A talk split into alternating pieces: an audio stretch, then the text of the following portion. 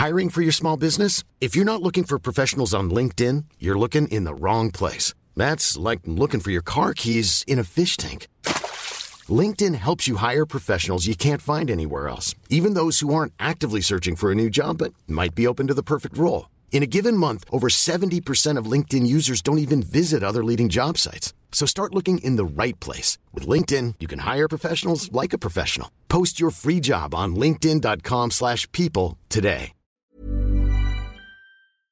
Bonjour à tous et bienvenue sur le Rendez-vous Tech, le podcast qui parle technologie, internet et gadgets. Nous sommes en mars 2009 et c'est l'épisode numéro 3. Les bateaux jouent au morpion.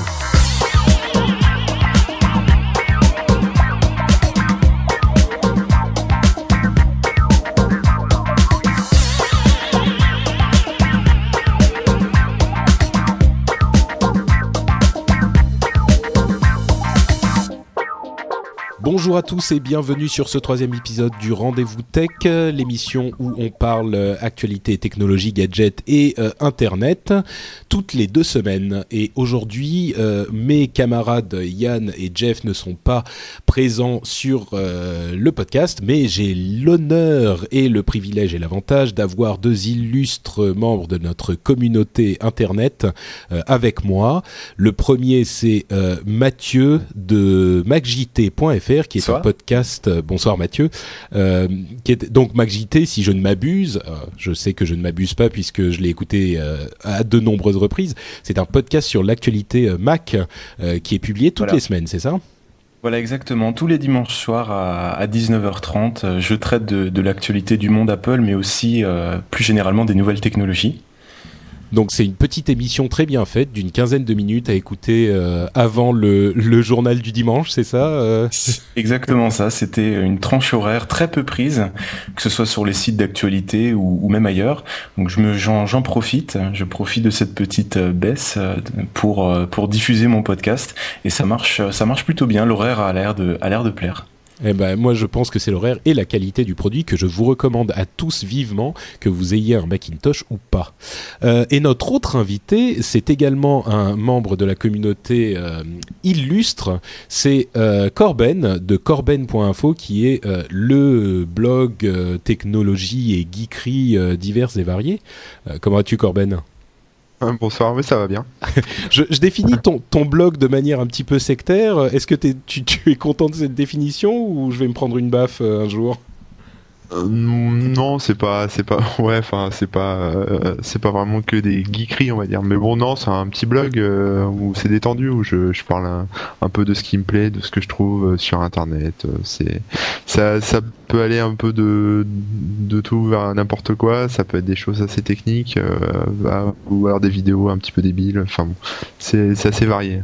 Bah, en tout cas, moi, je le consulte euh, plusieurs fois par jour. Enfin bon, moi, je te suis sur Twitter, donc euh, forcément, tu as les liens euh, à ton blog, donc je suis alerté en permanence. Donc forcément, j'y j'y vais de, de, temps en temps. Mais si vous ne connaissez pas encore corben.info, je vous le recommande aussi. c'est un site où on trouve des choses assez sympathiques. pour info, Corben, c'est K-O-R-B-E-N. Voilà, vous savez tout et on ne va pas euh, perdre plus de temps parce que l'actualité brûlante de la technologie euh, nous attend. Et donc on va se lancer dans le programme de l'émission avec une première euh, une première info qui a fait beaucoup de bruit il y a c'était il y a une dizaine de jours sur le net, c'était l'histoire des conditions générales de Facebook. Alors les fameuses voilà, euh, Facebook, euh, je pense que tout le monde connaît puisque je crois les, derniers chiffres que j'ai vus, c'était plus de 8 millions d'utilisateurs euh, en France. Donc, et 175 millions si je me si je ne m'abuse dans le monde. Ouais, quelque chose comme ça. Donc, ça fait ça fait un ça fait un grand pays quoi. Ce qui est bah ouais quand même. J'ai entendu que c'était la j'ai entendu que c'était enfin j'ai lu plutôt c'était la troisième nation si ça avait été une nation, tu ramènes ça euh, en, pays, euh, c'est le troisième plus grand pays du monde. Pas mal. Bah, donc ça veut dire concrètement que euh, tous ceux qui écoutent cette émission, a priori, sont sur Facebook, enfin j'imagine. et donc vous êtes concernés par cette, cette histoire qui est que il y a une dizaine de jours, Facebook a modifié ses conditions générales, pas de vente, mais enfin d'utilisation, et ils ont spécifié qu'ils avaient le droit d'utiliser tout les, les, le matériel, donc les photos, les textes, les informations, tout ce que vous mettiez sur Facebook, pour toujours, euh, à jamais, que vous soyez sur Facebook ou pas. Donc même si vous fermez votre compte, ils avaient le droit de l'utiliser, de le publier, de le vendre, de, de te faire tout ce qu'ils voulaient avec, de faire de l'argent dessus, jusqu'à la fin des temps. Alors évidemment, ça a provoqué un véritable tollé. Bah voilà, c'est compréhensible. Disons qu'il y a souvent totalement compréhensible des, des conditions générales de ce type-là. Euh, sauf que généralement, une fois qu'on a fermé son compte, eh ben, le, le, le site en question euh, perd euh, le, le, droit à l'utilisation de ces, de ces informations. Qu'on reste propriétaire de ces données au moment de fermer son compte. Voilà, exactement ça. alors, finalement, il y a eu une telle, une telle, une telle levée de bouclier que euh, Mark Zuckerberg, qui est le président de Facebook et le créateur de Facebook, voilà, est revenu en arrière. Il a dit non, non, euh, finalement, euh, c'est pas, c'est pas ce qu'on va faire parce que bon, euh, on va essayer d'expliquer les choses un petit peu mieux. Est-ce que vous savez pourquoi ils ont, ils, sont allés aussi loin dans la, dans, ces conditions? Moi, je sais pourquoi ils sont. en fait, euh, bon, le, le, changement des, des, conditions générales d'utilisation, bon, c'est tout simplement pour vendre, pour vendre les données, euh, voilà, à des tiers, enfin les exploiter dans, enfin, je pense dans des, euh, à des fins de publicité, etc. Mais, euh, mais ils sont revenus en arrière parce que parce que les gens s'en allaient, quoi. Les gens, les gens partaient. J'ai vu, j'ai vu par exemple sur sur le formulaire de désinscription de Facebook si euh, là vous y allez, il y a un super encadré jaune dans lequel c'est écrit euh, attention, si vous partez parce que vous n'êtes plus d'accord avec les conditions générales, sachez que c'était une erreur de notre part. Euh, on s'en ah excuse, ne partez pas. Ouais, ouais, ouais, ils ont ils ont modifié leur, leur formulaire de désinscription rien que pour ça. Donc bon, je, je pense qu'ils sont revenus en arrière parce que les, les gens se barraient quoi, c'est tout. Ce qui est clair, c'est qu'effectivement, ça fait beaucoup, beaucoup de bruit. Moi, j'ai entendu une explication qui est peut-être un petit peu moins euh, euh, catastrophiste et que j'ai tendance à, à, à, croire aussi. Euh, vous allez me dire ce que vous en pensez. C'est que euh, c'était un problème légal également qui, qui fait que quand on met quelque chose sur Facebook, euh, ils ont intérêt à se couvrir au maximum s'ils veulent, par exemple, le publier sur le, le, la page utilisateur de quelqu'un d'autre. Si on met une photo à nous et qu'ils veulent l'utiliser pour la mettre sur la page de quelqu'un d'autre, il faut qu'ils aient le droit de faire ça. Donc c'est mm. intégré dans les conditions générales euh, d'utilisation. Et si jamais nous, on annule notre abonnement, il faut qu'ils aient toujours le droit de publier euh, cette photo sur la, la page de quelqu'un qui, lui, n'a pas, son, n'a pas euh, annulé son abonnement. Donc ils y sont allés très fort, ils y sont allés très euh, un petit peu euh, avec une main trop ouverte, mais c'était un, un, une, une euh, comment dire une surestimation des besoins légaux qu'ils ont fait à l'origine et euh, c'est une autre explication que j'ai entendue. Donc bon, je sais pas ce que ça vous inspire. C'est aussi celle que j'ai entendue, euh, comme quoi que Facebook souhaitait conserver les comptes et les informations des comptes qui, qui étaient supprimés pour pouvoir continuer de les afficher, par exemple quand on s'est fait taguer sur une photo et que ouais. c'est pas notre photo et que la photo, euh, le, euh, elle provient d'un compte qui a été supprimé, qu'on puisse toujours avoir accès à cette photo. Mais c'est vrai que euh, d'indiquer qu'on concède le droit perpétuel, illimité à travers le monde, à travers l'univers, ouais. à travers l'univers, et qu'on que Facebook détient la licence exclusive pour tout ce qui est publicité, etc. C'est vrai que c'est quand même un un peu fort à mon sens. Ouais. Il y avait d'autres manières sans doute de le euh, de le marquer dans ces conditions dans ces conditions générales, mais ça montre aussi d'un côté que euh, que ce soit Google dont on parlera plus tard euh, ou Facebook, ça a beau être les les numéros un, les euh, les troisième plus grandes nations du monde etc.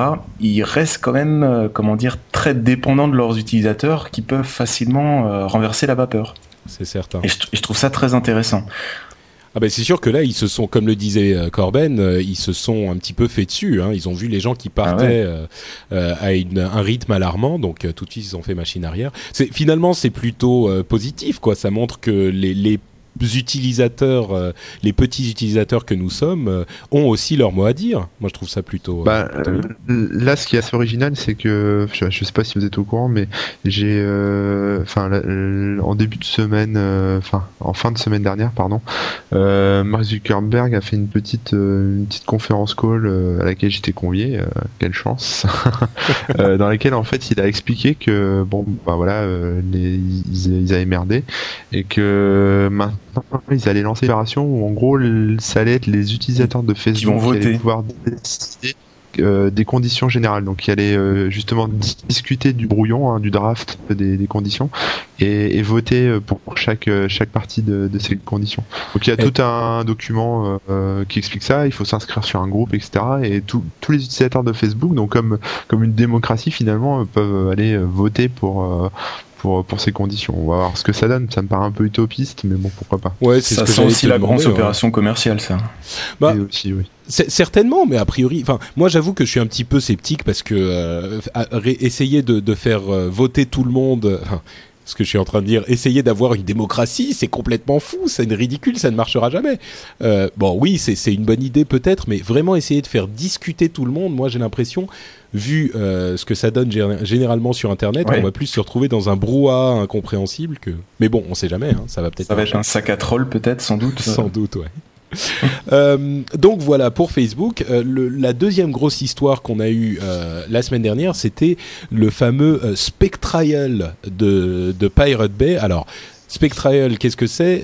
Trial pour procès, Spec pour euh, spectacle et Pirate Bay, c'est un site qui indexe euh, des fichiers euh, BitTorrent, c'est-à-dire que ce sont des fichiers qui vous permettent de télécharger des, gros fichiers en P2P. pour les gens qui ne connaissent pas exactement ce que c'est que le P2P, c'est un petit peu le même système que Emule, Casa, tous ces logiciels. C'est la dernière génération de Napster et c'est souvent utilisé pour télécharger des fichiers illégaux euh, de, la musique, des films, tout ça. Le problème, en fait, c'est que, euh, alors évidemment, les, associations de, droits d'auteur, que ce soit euh, de, l'industrie du disque ou de la, du, du, cinéma, se sont essayent de s'attaquer encore une fois à ces sites-là qui indexent tous ces fichiers BitTorrent. mais le problème, c'est que d'une part, il y a des des fichiers BitTorrent qui sont utilisés pour des usages parfaitement légaux. Par exemple, si quelqu'un veut distribuer euh, un logiciel libre euh, en, sans que ça lui coûte euh, des millions de, dollars en frais de bande passante, il peut utiliser un fichier BitTorrent et l'envoi de ce fichier va être partagé entre tous les gens qui le téléchargent. Donc c'est très pratique. Voilà, je crois, que c'est bien de préciser que le, le BitTorrent c'est un des, pour, à mon sens, un des premiers systèmes de partage de fichiers qui est utilisé aussi beaucoup d'une manière légale, euh, voire même à tel point que, euh, Microsoft, Apple ou, d'autres s'y intéressent euh, pour l'intégrer dans leur système afin de procéder aux mises à jour système de cette manière. C'est-à-dire vraiment, il y a, un protocole derrière très fort qui peut être utilisé d'une toute autre manière que celle qu'on connaît au téléchargement de films ou de musique. Bien sûr. Euh, alors bon, ça c'est le premier, le premier handicap, enfin handicap pour l'industrie les, du, de la musique et du film, euh, le, qui fait qu'ils auront du mal à vraiment prouver la culpabilité totale de, de, de Pirate Bay. Et l'autre problème légal, euh, c'est que Pirate Bay n'héberge pas ces fichiers, ce matériel illégal. Pirate Bay héberge les références au matériel, qu'il soit légal ou illégal de toute façon. Donc bon, ça c'est pour donner un petit peu de, contexte et puis euh, pour donner un petit peu plus d'informations sur la manière dont ça se passe, sur l'aspect spectral de, cette histoire. Euh, est-ce que vous avez suivi tous les deux euh, cette histoire? Peut-être que vous ah. pourrez m'en parler un petit jour peu. Jour par jour. D'accord. bon, ben, je crois que je crois que Mathieu a envie d'en parler. Dis-moi un petit peu ce qui s'est passé, les, les petites brèves les plus marrantes de cette histoire. Ah bah là on pourrait en faire quasiment tous les jours hein, parce que c'était vraiment un, spectacle en même temps un spectacle de divertissement tant sur la forme que sur le fond. C'était euh, vraiment. Excuse-moi, je t'interromps. simplement pour te demander peut-être de nous expliquer qui sont ces personnages étranges de Pirate Bay, d'où ils viennent et, à quoi ils ressemblent parce que c'est vrai que c'est des personnages quoi. Ils sont bizarres et ils sortent de l'ordinaire. On va les résumer à, quatre personnes. On a, on a deux personnes dont, dont je vais pas essayer de prononcer le nom vu qu'ils sont, vu qu'ils sont euh, suédois. Euh, donc on a on a les deux administrateurs du site, on a on a l'élaborateur et le comment dire le porte-parole euh, dédié à la communication qui est très fort dans son domaine et on a le fameux homme d'affaires euh, qui, qui qui finance ou a financé tout ça. Donc on a vraiment une histoire, je pense que ça ça ça risque de faire un film. ça risque de faire un film. Donc on a ces ces quatre personnages parce que c'est vraiment des des personnages quand on peut lire les résumés des interrogatoires etc. Ils ont ils ont vraiment tous un rôle. Et euh, jour après jour, euh, on a eu on a eu un véritable spectacle tant par ces quatre personnages que par ceux représentés comme dit des des fameux ayants droit et des majeurs qui ont démontré vraiment par par A plus B leur leur méconnaissance totale du sujet. C'est vrai que ça a commencé le premier jour. Hein, il y a eu un truc. Ça fort. Ah oui oui avec le comment dire le comment il s'appelle Je crois que c'est oui, oui, tout ce qui est euh, représentant de Sony Music euh, ou avocat de mhm. Warner Bros, etc. Ou même euh, rien que le, comment dire, la personne qui, qui présente l'effet, etc., qui n'arrivait même pas à lancer un PowerPoint ou mettre sa vidéo en pause. et qui est censé démontrer, comme expliquer comment euh, techniquement ça fonctionne. C'est vrai que c'était euh, c'était du spectacle, c'était vraiment. Euh, ce qui, est, ce qui est assez marrant, c'est que justement le, le procureur, il, a, il a fait une, en fait il a fait une démo le premier jour de, de comment ça marchait.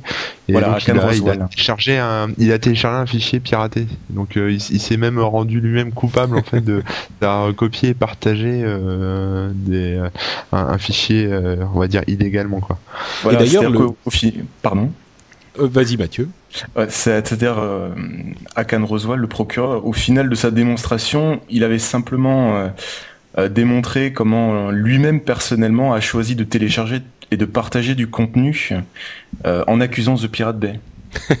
bon, ce qui est, assez paradoxal. C'est pas faux. Il, faut dire aussi que au, sortir de la du, des premiers comment dire de la de l'introduction euh, faite par les avocats de Pirate Bay, la moitié des, des de l'accusation a été rejetée mhm. par le par le, la cour suédoise euh, parce qu'ils ont montré que la, la, ce qu'ils disaient, ce que disaient les plaintifs, euh, l'industrie du disque et l'industrie du, du, de la musique était inexact, était tout simplement pas vrai. Donc euh, ils l'ont montré très simplement. Donc déjà à la base, le premier jour, la moitié de cette accusation a été rejetée. C'est un, un, un, bon début. Euh, elle, a, changé trois fois euh, au, final, si, si je me trompe pas. C'est possible. Moi, je, je me souviens du premier jour parce que ça a évidemment fait beaucoup de bruit. Il y, a eu aussi un autre, un autre truc qui a fait énormément de bruit, c'était cette idée que l'accusation ne comprenait pas du tout la philosophie, la manière de fonctionner de cette organisation qu'est The Pirate Bay aujourd'hui.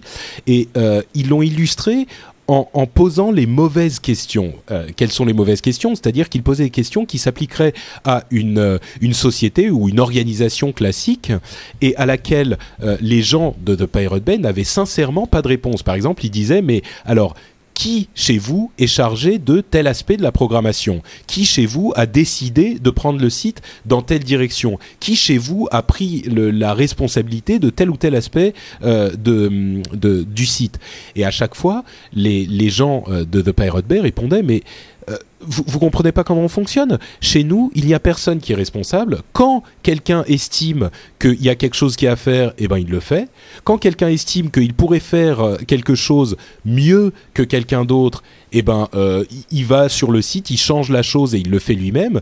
Et il n'y a pas vraiment, ça s'organise comme ça, tout de manière vraiment organique, naturelle, et ça, il n'y a pas de structure claire et décidée et ça a vraiment déstabilisé l'accusation parce que ils se rendent compte qu'ils n'ont pas affaire à, ils ont affaire à une bête complètement différente qu'ils ne connaissent pas et je trouve que ça symbolise quand même beaucoup le, le ce combat entre vieux monde et nouveau monde euh, qui, qui, qui, enfin ça cristallise cette cette différence finalement.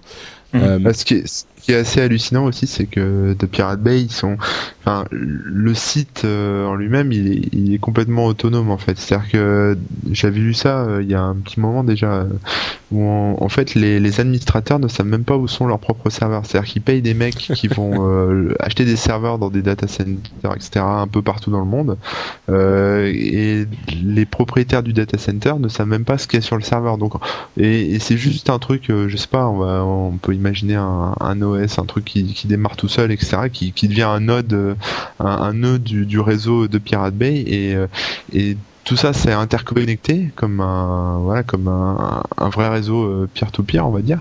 Et, et les administrateurs ont aucun aucun contrôle là-dessus. Ils, ils, savent pas où sont leurs propres serveurs. Donc même s'ils se retrouvent en prison il y a fort à parier que ça va continuer à, à fonctionner tout seul voilà. Pendant quelques quelques mois voire quelques années mais c'est ça la tragédie en fait de cette ancienne industrie entre guillemets c'est que plus ils essayent de combattre euh, cette hydre, plus ils ne réussiront qu'à la faire renaître sous mille formes différentes. Et, et ah que, oui, ce, totalement. que, que la chose soit légale ou pas finalement n'est même pas le problème. Ils devraient euh, finalement euh, comprendre cette réalité qui est que ils ne peuvent pas véritablement la contrôler. Donc bon. C'est, on pourrait en faire des tonnes et Ah. des tonnes sur le sujet. Il y a, il- il y a ça aussi et la, et la publicité euh, qui, qui leur font quoi. On avait vu euh, quand en Italie ils avaient bloqué le site en Italie, le, le gouvernement, enfin les, les fournisseurs d'accès internet avaient, avaient bloqué le, le, le site de Pierre Bay. Euh, il y a eu un des pics de connexion hallucinants dès que ça a été re- remis, euh, remis C'est- d'ailleurs, y euh, c'est d'ailleurs la, la dernière, comment dire, je crois que c'était aujourd'hui ou hier, la dernière chose qui avait été dit par un des plaignants, c'était que si euh, les quatre administrateurs n'étaient pas condamnés à un an de prison ferme, comme euh, visiblement c'est requis euh, ces derniers jours, ça allait leur faire une publicité incroyable, la, plus grande publicité qu'ils n'avaient jamais pu avoir ou espérer pour, euh, pour ce site. Ah, c'est certain, ça leur Mm. fait, ça fait beaucoup parler d'eux. À noter aussi que euh, que le le site de Pirate Bay est particulièrement militant et ils sont partisans de la liberté et de l'échange de l'information et c'est même des partisans pro euh, piratage. Ils disent il faut libérer ces choses-là et c'est presque une une intention politique. Donc euh, en dehors du fait qu'il y ait des des utilisations légales à, à tout ça, il est utile, je pense, de signaler pour pour être parfaitement honnête que eux sont euh, p- p- ou- y- ouverts à l'idée de, de l'utilisation illégale également. Euh, je crois que j'ai coupé quelqu'un. plus que ça, c'est c'est la, la liberté même d'expression en fait. Enfin, au-delà des fichiers, ils ont ils ont par exemple un service qui permet euh, d'héberger des, des photos, euh, qui euh, un service on va dire non non censuré. C'est-à-dire que là demain, je prends des photos de enfin, d'un truc que le gouvernement veut interdire. Bon bah il l'interdit. Si je vais l'héberger sur de enfin c'est pas de Pirate Bay, ça s'appelle euh, BIMG. Euh, si je vais l'héberger là-bas, le- les photos vont y rester et impossible de les censurer.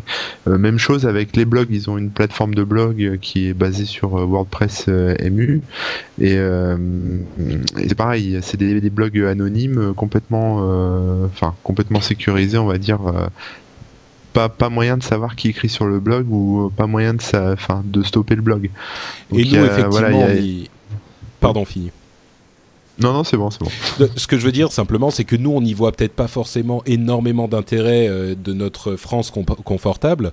Euh, par contre, je pense que les Chinois ou euh, d'autres euh, d'autres personnes un petit peu opprimées au niveau de la liberté d'expression, euh, Bah, ça va bientôt trouvent ça arriver en extrêmement France. important. Oh, Ouais, On ça va bien. bientôt arriver en France et, et le, la- le truc aussi qu'il faut savoir avec de Pirate Bay, c'est qu'ils ont ils ont en projet en fait, enfin ils ont déjà commencé, mais euh, de crypter toutes les euh, toutes les toutes les données, tous les échanges. Parce que d'un bout à l'autre de la chaîne, euh, tout, tout sera en, en crypté et donc les, les fournisseurs d'accès auront plus moyen de savoir ce que ce que vous faites en fait, ce que ce qu'on télécharge ou ce qui se passe. C'était euh, c'était ça, et puis c'était aussi les premiers à dire que, euh, que si des lois comme, euh, comme l'Adopi euh, passaient en France ou en Nouvelle-Zélande, euh, c'était les, ce seraient les premiers à, à comment dire à insérer des adresses IP générées aléatoirement euh, dans les paquets afin que afin de prouver Pour que ce système les- voilà ouais. pour- Euh, ex- Excusez-moi, juste avant de passer à la loi Adopi, effectivement, parce que vous m'offrez la transition idéale, mais mais je vais pas la prendre parce que je voudrais parler d'une toute dernière chose sur cette histoire de Pirate Bay avant de passer à la loi Adopi. C'est l'histoire de Roger Wallis, dont je sais pas si vous avez entendu et les parler. fameuses fleurs Voilà. Alors en fait, ce qui s'est passé, c'est que Roger Wallis est un est un universitaire qui a fait une étude sur euh, les, la corrélation entre le piratage et la vente, et Mm. euh, il a il a dit, il est venu témoigner au procès pour dire qu'il n'avait pas trouvé après euh, la- la- les conclusions de son étude. Pardon, il n'avait pas trouvé de relation entre l'augmentation du piratage et la baisse des ventes. Euh, comme beaucoup de gens le disent, le fait de pirater ne fait pas, ce n'est pas la cause de la baisse des ventes. Il y en a bien d'autres et on va pas rentrer dans ce sujet. Bref, lui a dit qu'il n'avait pas non plus trouvé de, euh, de corrélation. Et le, la cour lui a demandé est-ce que vous voulez pour les indemnisations Voilà, est-ce que vous voulez être indemnisé pour votre déplacement pour le procès? Et lui a dit non, non, il n'y a pas de problème, je suis venu, je n'ai pas besoin d'indemnisation. Par contre, si vous voulez, vous pouvez envoyer des fleurs à ma femme. Et évidemment, surprise. la communauté internet s'est emparée de cette euh, petite demande et a envoyé euh, le jour même ou dans les deux jours 4000 euros de fleurs à la femme de ce brave monsieur Wallis qui a été comblé et, et sous une avalanche de fleurs. Donc j'ai trouvé bah, que c'était une note sympathique. Euh, pour très, très sympathique, mais c'est devenu un comment dire le, le héros le héros de ce procès parce que d'une fête de de, son statut, de son âge, de, de l'étude qu'il a menée, qui était sans doute comment dire la seule euh, la seule vraie étude complète qu'on a pu voir dans tout ce procès.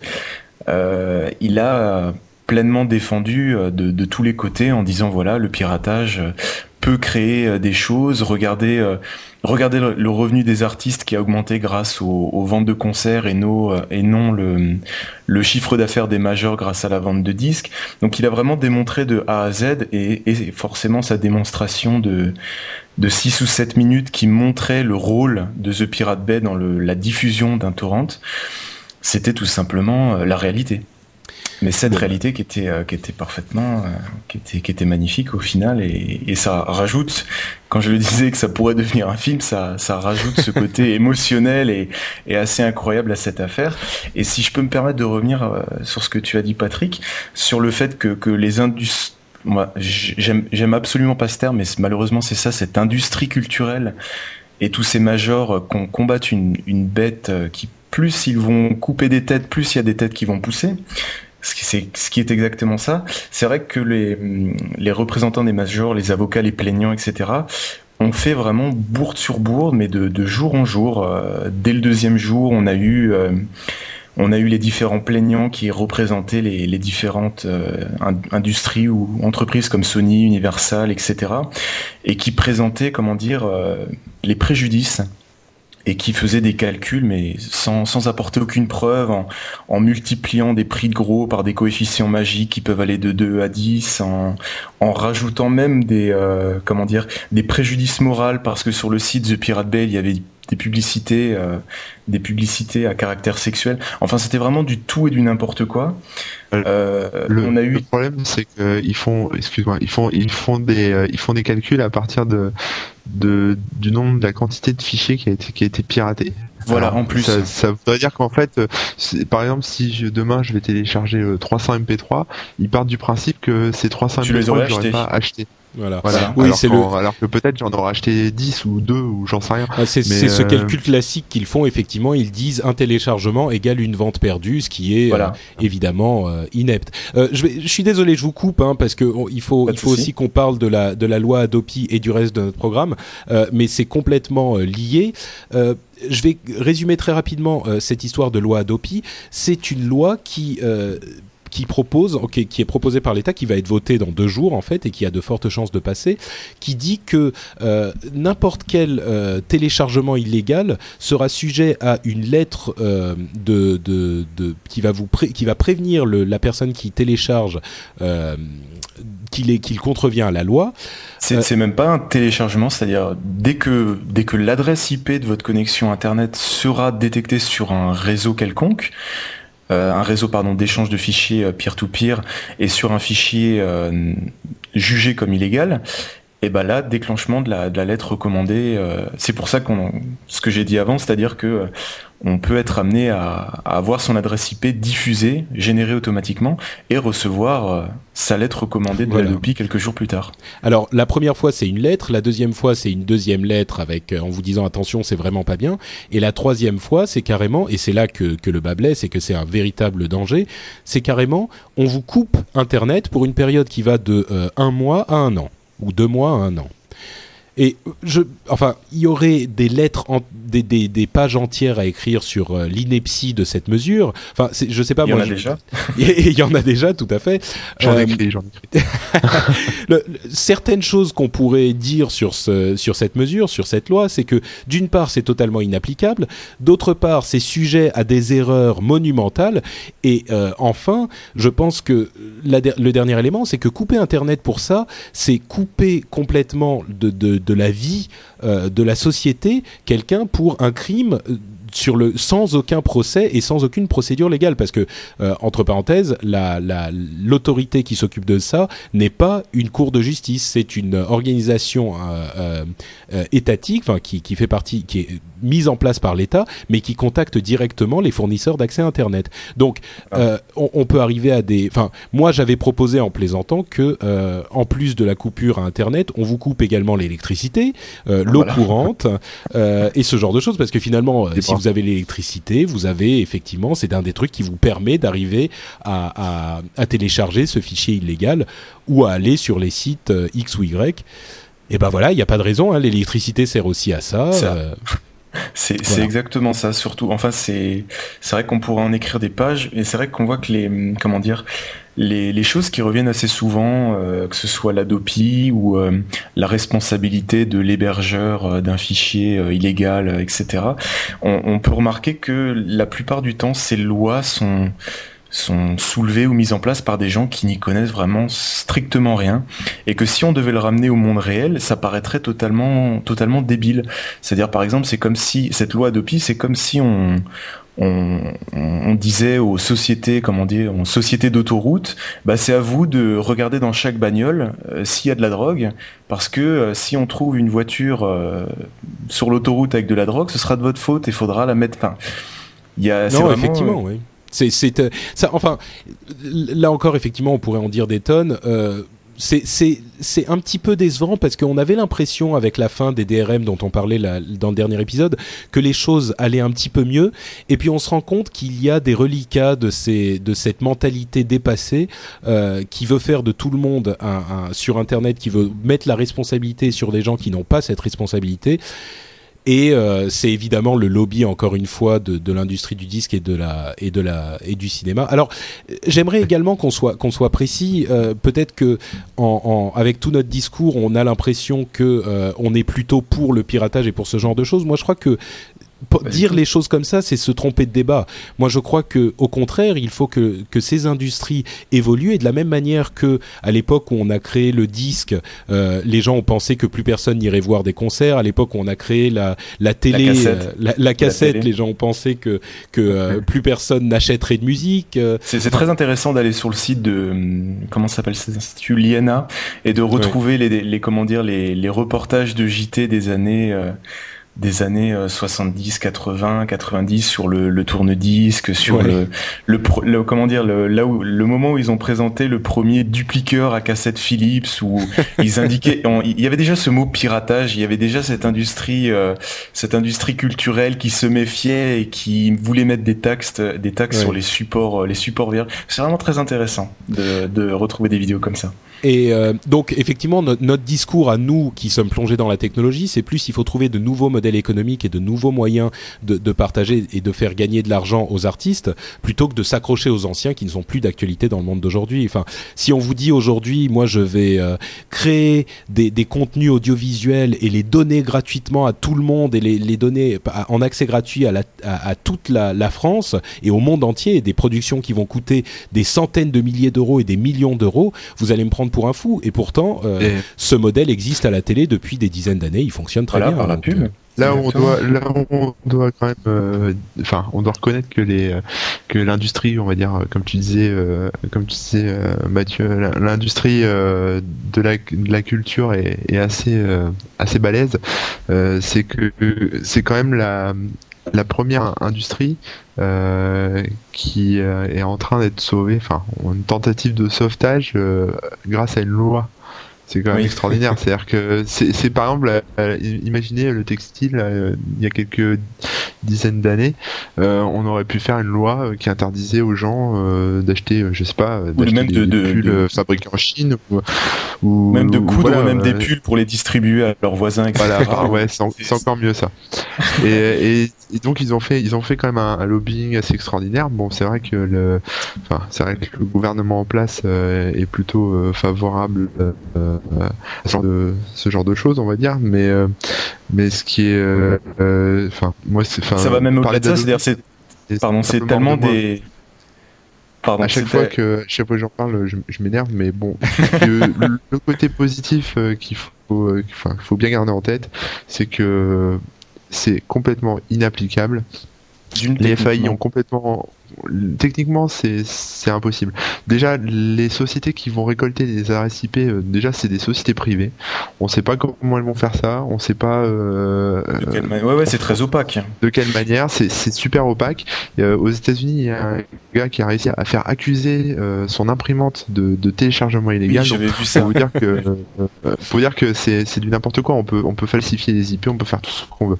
Bref, donc, déjà, ça part sur un principe bancal, on est, on est mauvais. En plus, le, le, traitement, la, la quantité, le, etc., le, traitement qu'il faut pour, pour faire tout ça, les, les fournisseurs d'accès Internet ont, ont, ont dignette. On, on, nous a fait croire pendant plusieurs mois là, avec les accords Oliven qu'ils avaient signé ça et qu'ils étaient d'accord pour, pour appliquer ça.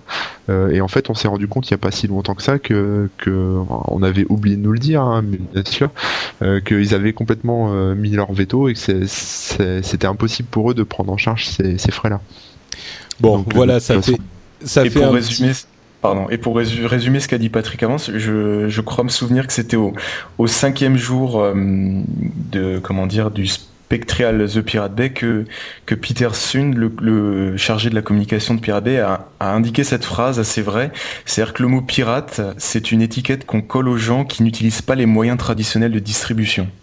Et je crois que ça, devient particulièrement adapté euh, depuis, depuis quelques années on pourrait multiplier les exemples effectivement et dire et expliquer comment l'industrie du disque aux États-Unis s'est fondée sur un piratage complet. Mais bon, si vous voulez découvrir tout ça, euh, allez sur Wikipédia, c'est très intéressant. Euh, peut-être, euh, Corben, que tu peux nous expliquer très très rapidement en une minute, parce qu'on a fait beaucoup sur le piratage, même si c'était important, ce qui s'est passé avec la loi néo-zélandaise et cette histoire de blackout sur Twitter, parce que on parlait beaucoup de Twitter dans l'épisode précédent. Là, c'était une, une utilisation intelligente de, de l'outil, enfin intéressante en tout cas. et ce qui se passe aujourd'hui pour, pour la loi Adopi sur le net en général bah, pour euh, pour la Nouvelle-Zélande, euh, j'ai pas tout suivi, donc euh, je pourrais pas te dire, mais je pense que ça doit être plus ou moins le même le même topo. en gros, ils doivent avoir un espèce de filtrage qui doit les, les empêcher de, de faire ce qu'ils veulent sur Internet. Et bah, la loi Adopi, c'est pareil. En fait, on a, enfin, Internet s'est un peu mobilisé pour pour passer en blackout les, les sites. Les, les, sites, c'est-à-dire montrer sous forme de, de protestation pacifiste que, qu'on n'est pas d'accord avec euh, avec cette loi. Euh, parce que au-delà du piratage cette loi elle elle est faite pour euh, on va dire elle a, c'est compliqué, mais elle est, elle est faite pour euh, comment je peux dire ça. Mais il y a des histoires de, de censure aussi en fait au, travers de cette loi, c'est de, de, de, contrôle et de censure de, de ce que vous vous allez faire avec votre ordinateur, avec votre internet. Euh, on a parlé par exemple d'installation de logiciels euh, sur euh, sur votre ordinateur, donc il y a plein de gens qui protestent contre ça, mais c'est quand même une des idées qui a été évoquée par par Madame Banel. Hmm. En France, oui, je parle, je parle de la France. Hein, je peux pas parler de la nouvelle. J'ai pas tout suivi, mais euh, même chose pour les histoires de, de, de, blacklist et de whitelist. Il n'y a pas si longtemps non plus. Euh, euh, Christine Albanel a proposé pour euh, pour euh, répondre aux problèmes des des bornes d'accès Wi-Fi ouvertes à tous, de mettre en place des, des, des whitelists, listes blanches, c'est-à-dire de en Chine par exemple où ils sont censurés de partout, ils ont le droit à une liste noire, c'est-à-dire qu'ils ont le droit à accéder à tout Internet, sauf bah, on bloque les sites au fur et à mesure, sauf YouTube, sauf machin, sauf truc. ici là, ce que veut faire ce que veut faire Christine Albanel, c'est encore pire. Elle veut faire l'inverse, c'est une liste blanche. En gros, t'aurais accès à rien du tout et elle t'autoriserait d'aller, euh, je sais pas, sur le site de l'UMP, euh, sur le site de l'Elysée et basta. Et, le reste, euh, Et je, voilà, je crois que le, le fait de, de dire on va faire une liste blanche, ça montre déjà l'incompétence de la personne par rapport à la technique. Euh, on sait, on sait tous très bien que tous les sites internet, bah internet, c'est, la base d'internet, c'est des Ouais. liens, donc les sites sont connectés entre eux et Je- les sites affichent des données. Donc rien que ça, rien que le fait de dire on va faire une liste blanche et pas une liste noire, ça montre déjà l'incompétence de, de la personne Sans dans vous- ce domaine. Il y a beaucoup de le passion dans le débat. Euh, ah bah vas-y, moi je voulais nous ramener Ouais, vers, je- je termine- vers ce pardon, petit je termine blackout. juste sur le, je termine juste sur le blackout deux secondes. Le, le blackout, donc euh, passer son site en noir, bon bah, on sait bien, on sait tous que ça servira à rien, que ça va pas, euh, que ça va pas euh, empêcher la loi de passer, etc. Mais bon, c'est quand même, on va dire important parce que c'est quand même une protestation et c'est quand même. Euh, Enfin, on pourra pas nous dire après que euh, qu'on n'a rien fait, qu'on n'a pas protesté et que c'est passé comme comme tout le reste, euh, voilà, euh, en douce et, qu'on n'a rien senti. Là, on- des, des tonnes de gens protestent, des tonnes de gens euh, râlent, euh, des tonnes de gens voilà se S'expriment. voilà, se- Et, et c'est vrai s'expriment, qu'on mais qu'on revient un peu à ce qu'on a dit à Facebook avant, c'est vrai que euh, nous, petits utilisateurs, euh, le fait par exemple pour ce blackout de changer son avatar sur MSN, sur son blog, euh, des gros sites qui ont même suivi le mouvement de passer les images en noir et d'indiquer que euh, voilà ce qu'on aura après euh, après la fameuse loi euh, 92A, je crois, euh, a fait un, tel un tel ramdam que euh, euh, les ministres euh, Stephen Joyce, euh, communication et technologie euh, de Nouvelle-Zélande, n'ont pas annulé cette loi, mais ont mis un sursis. C'est-à-dire, il y a eu tellement de mouvements sur Twitter, sur tous les mêmes très gros sites, euh, que le- les ministres, voire même le premier ministre, a dit bon, on va, on va repousser la loi, on va remettre les gens dans une salle, et puis il faut que d'ici un ou deux mois, ils arrivent à un accord et que euh, tout soit ok. Mais ça prouve quand même que rien que sur Internet, on, on peut faire du mouvement et ça marche peut-être même mieux que dans la rue. Bah, espérons en tout cas que les gens nous entendront euh, euh, avec notre petit blackout modeste euh, sur Mais, Internet. mais je, je pense que si la loi en France, euh, là, vu qu'elle va être discutée bah, bientôt, d'ici quelques jours, euh, ou quelques semaines, euh, risque réellement de passer. On, on a déjà pas mal de grosses sociétés qui se sont réunies, que ce soit au-delà de Free qui est toujours euh, qui est toujours tout seul à qui protester, porte bien son nom. qui porte bien son nom. On a les gros sites, que ce soit Google, YouTube, etc. Euh, on imagine euh, la loi réellement passée ou une moitié de loi ou quelque chose comme ça. Vous imaginez, vous allez sur euh, sur des sites euh, appartenant à Google, Dailymotion, etc. Et puis vous avez tout le site en noir ou des parties cachées qui vous expliquent la loi. Euh, à mon avis, le gouvernement français qui recule devant euh, quelques dizaines de milliers d'étudiants va, risque de pas mal reculer euh, Bah, face à des hein, grosses euh, sociétés ou, ou- ou des milliers de sites internet. Espérons effectivement. Ce qui est clair, c'est que euh, cette loi va être discutée dans deux jours et elle risque de passer. Mais enfin, ce qui, le, le maigre espoir qu'on a, c'est que de toute façon, elle n'est pas applicable. Donc qu'elle passe ou qu'elle Et, euh, passe pas. techniquement, elle est pas applicable. ouais. C'est, c'est- ça, c'est, c'est vrai Allez. qu'à la fin, on, on peut reculer, on peut reculer du sujet en se disant de toute façon, ce sera pas. Bon allez, on, range, on range le sujet piratage dans une boîte. Euh, c'est- c'est- C'était un petit peu plus long que je ne le voulais, mais c'est pas grave, c'était important. Euh, et on parle maintenant de Gmail, euh, qui il y a une dizaine de jours là encore a été inaccessible pendant une heure. Gmail, donc le service de, courrier électronique de Google.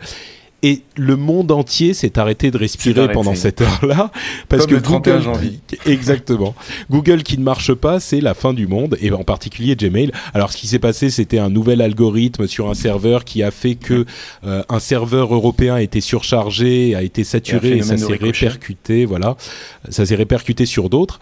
Mais euh, ça, c'était vraiment euh, intéressant de voir la réaction euh, d'internet parce que euh, le, le, le, le monde entier l'a su immédiatement et il y a beaucoup de gens qui ont été profondément affectés par la chose, que ce soit dans le travail ou même dans leur euh, dans leur euh, euh, émotion. Il y avait beaucoup de commentaires sur Twitter notamment, beaucoup de gens qui disaient que ils n'étaient ils ils étaient roulés en boule dans un coin en train de pleurer, qu'ils ne savaient pas quoi faire devant leur ordinateur, rouler dans, en boule dans un coin, c'était moi d'ailleurs.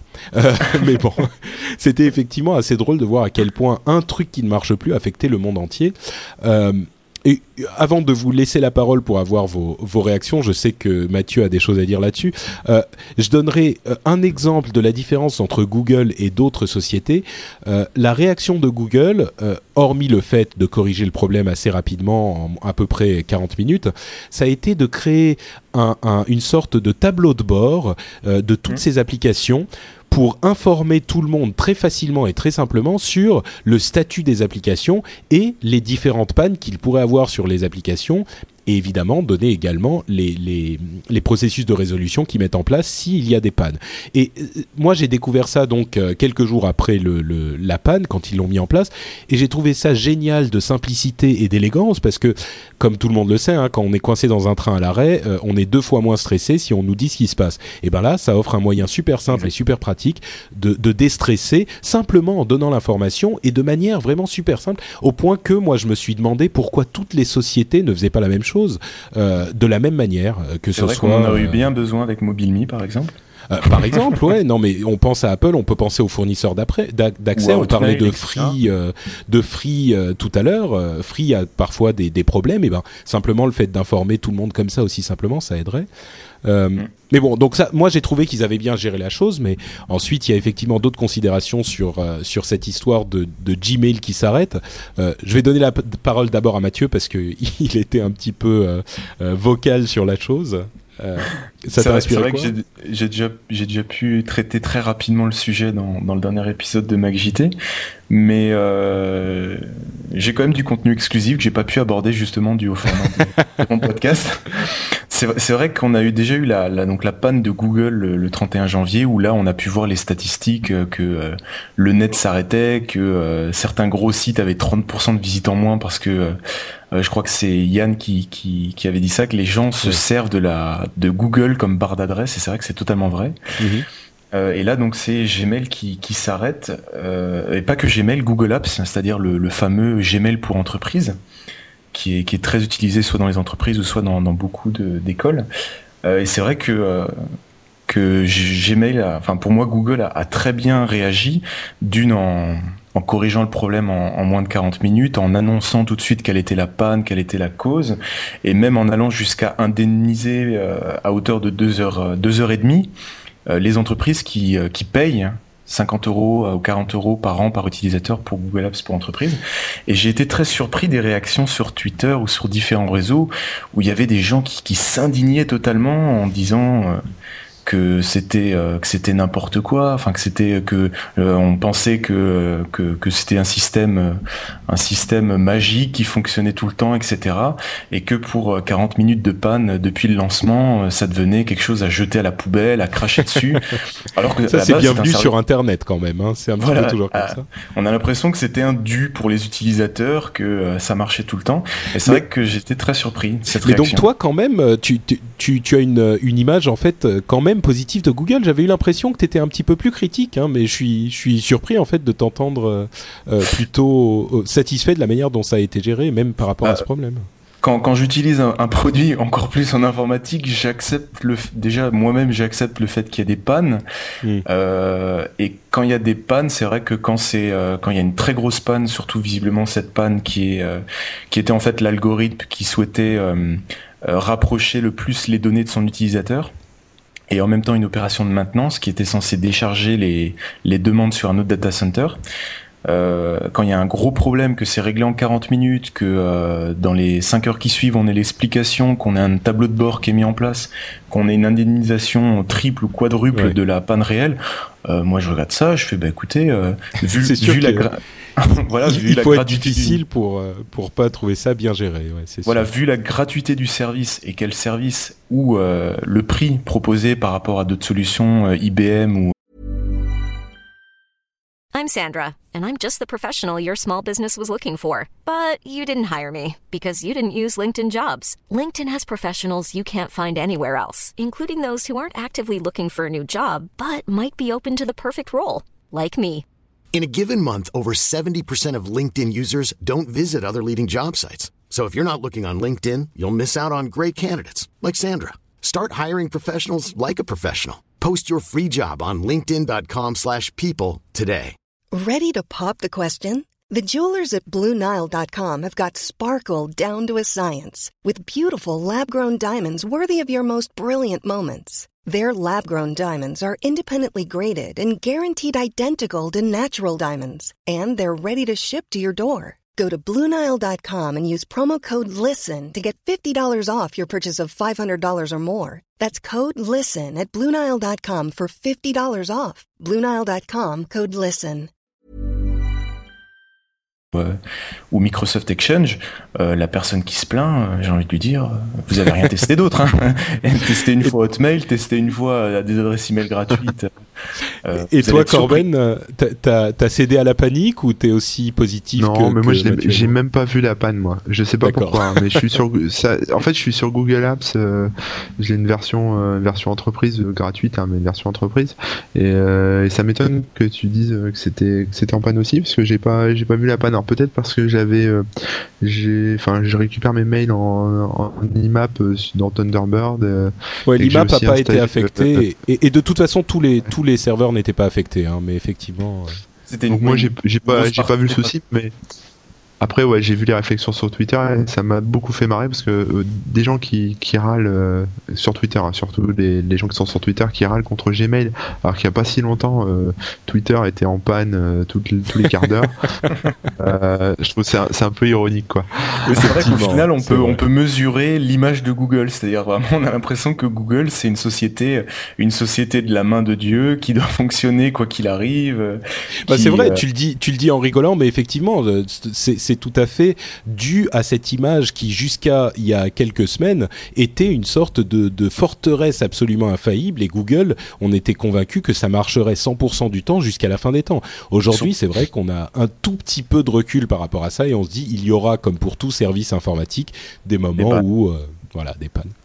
Euh, on va euh, aller un petit peu plus vite sur les histoires suivantes. Euh, il y a une histoire sur le trafic Internet, une analyse du trafic Internet en tout cas qui a été faite par une firme européenne qui fait ce qui s'appelle du Deep Packet Inspection. On va pas rentrer dans les termes techniques, mais c'est une analyse, une analyse de ce qui se transmet sur Internet. Et ce qu'ils ont remarqué, c'est que le trafic de sites pornographiques et le trafic de P2P, de- dont on parlait tout à l'heure, donc euh, de, de services d'échange de fichiers souvent illégaux, et ben ces deux trafics étaient en perte de vitesse. Donc euh, c'était une énorme surprise parce que euh, on a toujours eu l'impression que euh, l'internet était utilisé pour deux choses, pour le, la pornographie et euh, l'échange de fichiers illégal. Et ben là, il prouve que, alors, il faut faire attention parce que c'est pas que les, les- prendre avec des pincettes, ouais. Ouais, c'est pas que les chiffres sont en baisse, c'est que la, la, la- le pourcentage d'utilisation baisse. C'est-à-dire que ça continue à croître, mais moins vite que le reste. Et il faut également euh, dire que ça représente toujours plus de 50% des parts d'utilisation de toute façon. Donc ça reste quand même euh, très très important. Euh, mais c'est quand même une surprise de voir ce ralentissement. Euh, très rapidement, les gars, est-ce que ça vous inspi- inspire quelque chose, euh, Ouais, Corben ouais, c'est- normal. euh, Les, les gens font moins, euh, enfin, vont de moins en moins sur le, le peer-to-peer. C'est à cause de toutes ces lois. ils, ils- ils- ils font du, du direct download. Ils vont télécharger directement les fichiers. Ils, ils passent plus par le peer-to-peer, donc ça m'étonne pas. Moi- Non, mais moi, plus- sérieusement. Ouais, je, pardon. je pense que c'est, excuse-moi. Je pense que c'est aussi, euh, enfin. les, les gens, euh, voilà, ça, ça leur passe un peu. Ils, ils vont sur, euh, ils vont sur Dailymotion, ils vont sur YouTube. ils- Enfin, ils, ils font beaucoup Mm. de choses comme ça qui, et je pense que c'est ces petites choses-là qui, qui grignotent euh, petit à petit la, on va dire la, la part de, du Je- porno ou des. ou des Bah, c'est la démo- démocratisation du, Voilà, du média. exactement. C'est c'est le c'est le terme que j'allais utiliser. Pour moi, c'est vraiment la la démocratisation de de ces outils ou même de de l'outil en lui-même. C'est-à-dire, c'est vrai que euh, on peut le voir, je pense tous dans son entourage. On en a même déjà. euh, euh, la mamie ou, ou le papy qui, sans le savoir, a cliqué sur un lien du mail et s'est retrouvé sur une vidéo sur Dailymotion, etc. Et, et a ne serait-ce que fouillé dans les chaînes et a créé une habitude. Donc pour moi, il y a vraiment une démocratisation où même maintenant, on peut regarder YouTube depuis son iPhone ou depuis son téléphone euh, et ça peut passer les heures dans le train. Donc pour moi, oui, il y a vraiment une. une On sent le vécu, là, hein. Oui, oui. il y a beaucoup de vécu. Non, non, mais pour moi, c'est vraiment ça. C'est vraiment que l'outil est de plus en plus utilisé et qu'au final, qu'est-ce que les gens vont utiliser? Bah, Ça va être euh, de la VoIP avec Skype pour communiquer gratuitement à travers le monde ou en visioconférence. Euh, les gens regardent beaucoup de streaming. Euh, donc pour moi, ouais, c'est tout ça. Oui, c'est ça, fait du ça fait du départ d'utilisation importante, c'est sûr. Euh, autre info euh, sur laquelle on va passer rapidement, YouTube, U2, euh, j'allais dire YouTube, U2, donc le groupe de rock, va lancer son prochain album en streaming sur MySpace Music directement, où il n'y aura pas possibilité d'achat en ligne ou de d'utiliser ces morceaux sur d'autres sites, mais par contre, c'est un groupe de plus qui se lance dans la, la promotion par internet et cette fois-ci l'album complet sera disponible directement en streaming donc euh, comme quoi hein, euh, ça ne va pas forcément cannibaliser les ouais ça, fait- ça fait plaisir de voir qu'il y en a qui comprennent un petit peu la manière dont ça dont ça fonctionne Euh, C'est pas, c'est pas eux où leur, leur album s'est retrouvé quelques heures sur une plateforme de téléchargement légale en, en Australie. oh bah YouTube YouTube ah mais décidément Si, si, c'est une- eux. Oui, oui, c'est eux, c'est eux. Euh, U2, ils ont eu, euh, ils ont eu plusieurs fois. Hein, ça leur est arrivé plusieurs fois. Ils se sont fait voler des CD de euh, des maquettes en fait. Et, et je suis sûr qu'encore aujourd'hui, ils sont, ces maquettes sont disponibles sur les sur les sites de téléchargement illégaux, puisque une fois que c'est arrivé une fois. euh, et Ah pourtant, oui, voilà, bah, les- la première fois, c'était quelqu'un qui avait enregistré la répétition avec son téléphone portable et qui l'avait diffusé. Donc, comme quoi, ça va loin. bah, à propos de téléphone portable, justement, tu m'offres une transition. Euh, Samsung a sorti un nouveau bon téléphone début, portable. Pas mal, bien joué. C'est ouais. la deuxième. J'apprécie. Euh, Samsung a sorti un, un- enfin va sortir un nouveau téléphone qui a été présenté à Madrid au, au salon, euh, super gros salon sur les euh, les, les les informations des médias euh, téléphones. ah, Qu'est-ce que je raconte? Des téléphones portables. Euh, et c'est un c'est un téléphone qui s'appelle le Samsung Blue Earth, qui est un super beau téléphone euh, euh, euh, recyclé Très joli. qui est très très beau. hein. On avait parlé d'un autre téléphone recy- recyclé euh, il y a quelques temps par Nokia, mais qui était super moche. Celui-là est magnifique. Et non seulement il est fait en matière recyclée et recyclable, mais en plus il a une, euh, un panneau solaire sur l'arrière du téléphone qui permet de euh, d'allonger la charge très sensiblement, d'allonger les- d'allonger la charge du euh, du téléphone. Donc ça c'est encore le, la mode du, du, du de l'éco euh, de l'écolo qui, qui frappe. Et là c'est une super utilisation. Une autre info, c'est que les chargeurs universels sont en route, les chargeurs universels pour téléphone portable, et ils auront tous les, le même type, et ils seront tous compatibles entre eux, donc ça, ça va nous simplifier la vie. Et Excepté évidemment, voilà, il y en a un, ce, ce sont tes amis à toi, Mathieu. Euh, chez Apple, ils font rien comme les autres, euh, et donc ils ont décidé qu'ils n'adhéreraient pas à ce standard. T'as Bah, c'est vrai quelque qu'ils chose ont à dire déjà- pour les ils- défendre ils, ils ont déjà un petit peu créé le leur. C'est-à-dire que le dock connector euh, de l'iPod, c'est le, le même pour. euh, Enfin, non, pas le même, mais on a des. Ils fournissent même les adaptateurs euh, quand on achète son, son pas iPod faux. Touch, etc. Donc c'est vrai qu'ils ont déjà eux-mêmes un petit peu, comment dire, Bon. anticipé en créant, euh, en créant eux-mêmes leurs propres standards. Mais c'est vrai que c'est à se demander des fois pourquoi euh, chaque téléphone No- Nokia a quasiment son propre chargeur, sa propre prise, sa propre technologie. Bah, c'est pour vendre des, c'est pour vendre des chargeurs, je pense. hein. Mais bon, Mm. b- bonne défense sur euh, sur Apple, euh, pas mal. Ils ont déjà plus ou moins leur standard, c'est pas faux. Petite info en passant, le- l'iPhone euh, sera chez SFR enfin le 8 avril et pour Bouygues, euh, pour Bouygues, ils sont En toujours négociation. en négociation. Voilà. Euh, Et, et le G-Phone aussi qui arrive chez SFR. Ah, même Ah chez oui. Orange, je crois, il y a déjà une pub qui se balade sur le net, un, comment dire, les, les, les Ouais, ouais. publicités pour le C'est- G1 qui vont sortir. alors pour ceux qui un savent pas, le, le, le G-Phone. Ah bon? C'est une info exclusive. Ouais, ouais, ouais. Ouais, c'est bah normalement c'est une info exclusive, euh, donc euh, voilà, mais enfin, je pense que ça va être connu un peu un peu partout, mais euh, la, hum, il y aura, enfin, je vais assister à une présentation là cette semaine et, euh, et voilà, il y aura le G-Phone. Alors je sais pas lequel c'est, je pense que c'est le G1, hein, celui que j'ai là. J'avais euh, entendu parler du ah, G2 chez. SFR. Peut-être, je sais pas. Ils ont Parce ils que justement, ils voulaient pas. Pardon? C'est- quand la, présentation. Euh, bah c'est, euh, je crois, attends, je regarde, c'est le le jeudi soir, je pense, un truc Et comme tu, ça. j'imagine donc que tu mettras le, le blog corben.info à jour avec J'espère. les infos. Oh, on verra, on verra. c'est pas sûr. Bon, je, je voulais dire aux gens d'aller sur euh, corben.info, donc euh, bon, allez, allez Ouais, mais voir, peut-être qu'il y sera. Mais c'est vrai que concernant, pour, euh, pour, le, pour revenir au sujet, par rapport au, au Blue Earth, pour moi, c'est vraiment, euh, c'est vraiment super. Tout simplement. J'utilisais ce mot vraiment très bien parce qu'on on a vu et entendu, vu beaucoup de comment de prototypes. Et c'est vrai que là, ils annoncent quand même d'une euh, par rapport au prototype un, truc en plus, c'est-à-dire ce fameux euh, panneau solaire au dos. Mais ça montre quand même qu'ils ont réussi à créer un process de fabrication de masse. Et c'est la grosse différence qu'on a par rapport aux centaines voire milliers de prototypes qu'on a vu déferler sur le net euh, depuis des années. Eh ben, on a beaucoup d'espoir, effectivement. On met beaucoup d'espoir dans celui-là. Et puis, c'est vrai qu'il est sexy en plus d'être, euh, en plus d'être bien. Donc, euh, bon, on, verra. Je sais pas quand il est censé, sortir. Vous avez une date, les gars?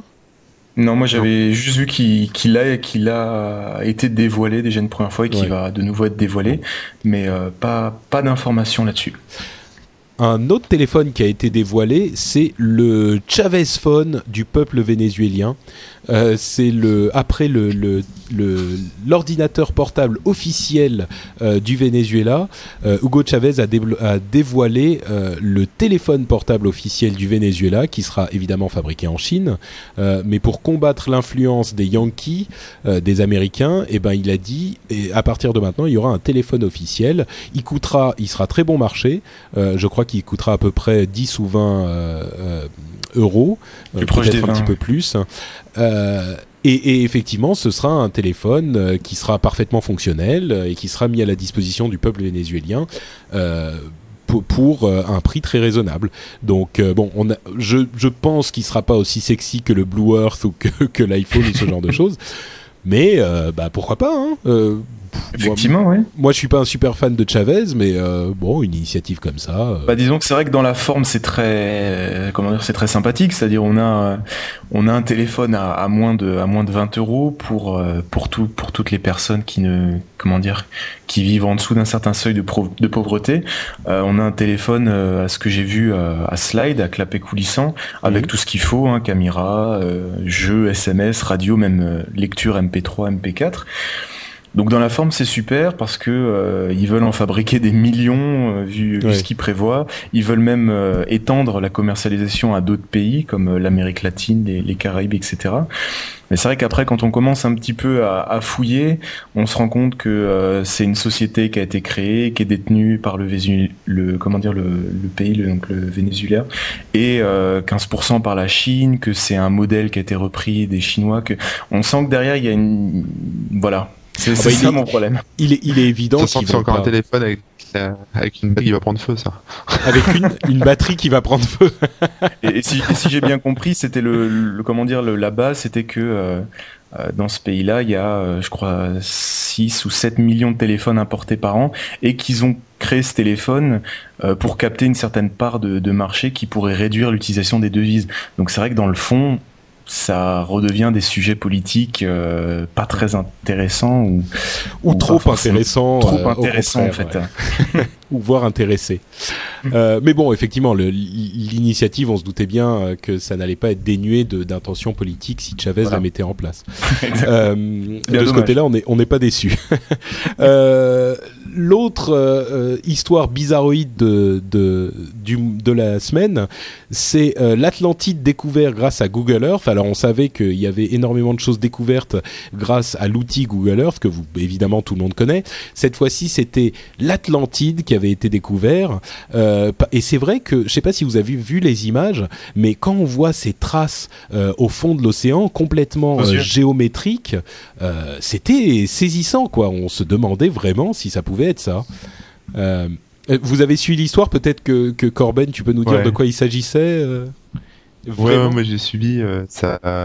bah, en fait, c'est un article du Sun, je crois, qui est, qui est sorti euh, il y a quelques deux, deux, semaines maintenant, je pense. Et, euh, et effectivement, euh, quelqu'un a découvert une drôle de trace dans le fond des océans, parce que Google a pas longtemps a amélioré la qualité des images de Google Earth. Et donc, on, on, voit un peu mieux en fait le, le, les fonds marins. Et donc ils ont vu, enfin quelqu'un a trouvé ces espèces de quadrillages, ça fait un peu comme euh, comme un quadrillage euh, en fond des océans, et donc tout le monde s'est enflammé tout de suite en, pensant que c'était l'Atlantide, puisque l'Atlantide, euh, d'après les, récits et légendes, est localisée plus ou moins au, large des côtes du, du Maroc, et donc comme c'était pile poil à cet endroit-là, ça tombait bien. Bon, et puis après, il y a une, une dépêche qui est retombée avec, avec une grosse déception hein, pour tout le monde euh, qui, qui, dit ouais qui expliquait qu'en fait le, ce fameux quadrillage euh, c'est juste un alors j'ai deux versions en fait. Je sais pas laquelle est la bonne et la première c'est que c'est un quadrillage qui est laissé par par le satellite pour les photos et qui a pas été nettoyé après euh, pour la photo et le deuxième la deuxième version c'est le, le sillage des bateaux et bon, là, ça m'étonne un peu parce que c'est vachement carré, vachement. Euh, voilà, euh, il y a des angles droits partout. Donc, le siège des bateaux, soit il y a beaucoup de bateaux dans la région qui, qui jouent au morpion. Euh, voilà, c'est c'est un peu bizarre, mais bon. C'était rigolo, c'était amusant. Moi je, moi, moi, je pense que cette explication-là, enfin, ces deux explications, c'est simplement pour nous camoufler la vérité.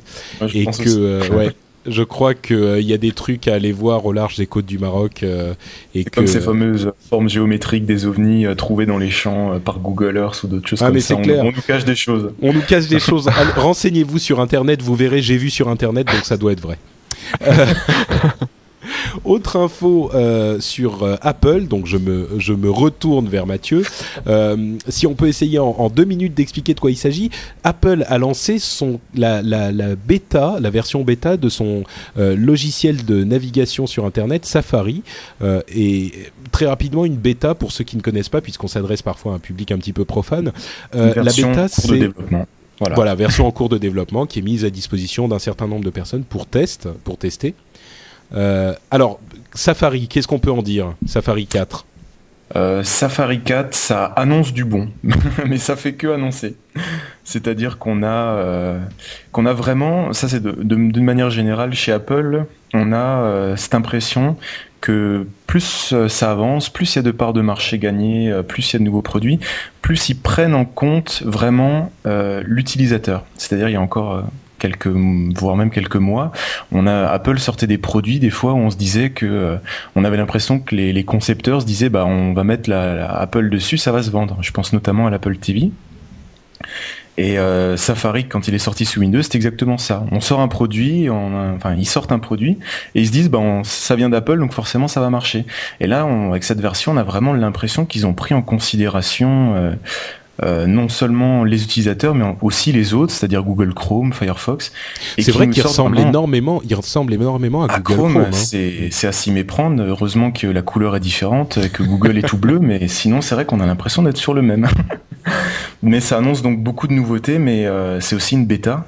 Euh, donc il y a énormément de problèmes et même au-delà des problèmes du simple navigateur, c'est-à-dire que quand on l'installe sous Mac, on peut euh, rencontrer plein de soucis dans Mail parce que Mail utilise le moteur euh, de Safari pour l'affichage HTML, euh, comme dans Xcode, qui est l'outil pour développer des applications oula, sous oula, Tu, tu deviens compliqué, Mathieu. C'est-à-dire qu'en fait, c'est comme sous sous ce que disait Yann dans le dernier, dans le dernier podcast. sous Windows, Internet Explorer se retrouve un peu partout et utilisé dans des applications même quand on on, on le voit pas. Euh, ou même quand on lance un fichier d'aide sous Windows, bah, c'est Internet Explorer qui vous affiche cette page d'aide la plupart du temps. Et eh bah, sous sous comment dire sous macOS c'est c'est la même chose. Safari est utilisé dès qu'il y a de l'affichage HTML et plein d'autres choses, mais principalement. Donc ce qui fait que quand on met une bêta et que euh, l'affichage HTML se retrouve bah, dans dans Apple Mail pour consulter ses mails ou dans plein d'autres endroits ou même quand on développe une application, eh ben ça crée beaucoup de problèmes, euh, beaucoup de problèmes un peu partout. Donc euh, pas forcément, pas forcément à installer euh, si on n'est pas. c'est une vraie bêta, donc faut vraiment l'installer temporairement. Surtout celle-là, elle est particulièrement instable pas instable, mais elle crée, elle génère beaucoup d'autres problèmes. Elle, génère beaucoup d'incompatibilités. Il y a une seule chose qui est la seule, comment dire, au-delà des nouveautés, etc. Euh, les, les, deux seules choses que j'ai notées, c'était l'incroyable budget com, enfin, je entre guillemets, qui a été mis autour de Safari 4. Euh, c'est-à-dire qu'ils ont lancé ça euh, quasiment comme si c'était une version finale. On a eu une, une même quand on va sur apple.fr ou apple.com, euh, directement sur la page d'accueil, on a un petit pictogramme télécharger la bêta 4 de Safari. on a une page, on a trois pages énormes, très bien présentées comme Apple sait le faire. On a, enfin c'est pour la version finale, ils auront pas beaucoup de boulot de communication à faire en plus. Hein. C'était et ça, je suis assez déçu. Que ce ah soit pour Apple ou pour une autre boîte, je toi, tu n'aimes pas la politique, euh, présenter les versions bêta comme si c'était des versions finales. C'est le développeur euh, qui parle là. Euh, oui, oui, oui. Mais même au-delà de ça, quand Google laisse euh, Gmail euh, deux ans en bêta, je, trouve ça parlant. Ou moi, ça me fait quelque chose. Je me dis mince. Le, mot, le mot bêta pour Gmail, c'est un, un, pur argument marketing. C'est voilà, c'est ça. C'est c'est plus in d'être sur une version de développement, d'être sur un truc qui est, on dirait que c'est neuf, si tu veux, on dirait que c'est nouveau. Et puis au-delà de ça, ça les, ça les déresponsabilise si ça tombe en panne. Donc euh, c'était ça, c'était ce fameux, euh, comment dire, la, la, manière dont ça a été sorti, même si cette version annonce vraiment que du bon. Si vous pouvez la tester, testez-la, vous serez très surpris. Euh, et une deuxième chose qui n'a pas trop de rapport avec Safari, mais quand on fouille à l'intérieur de Safari 4, comment dire, le, le contenu du paquet, on peut trouver des traces qui annoncent ce que va faire Apple dans, ah. dans et on dans son prochain système, la seule nouveauté, c'est la fameuse indépendance de résolution.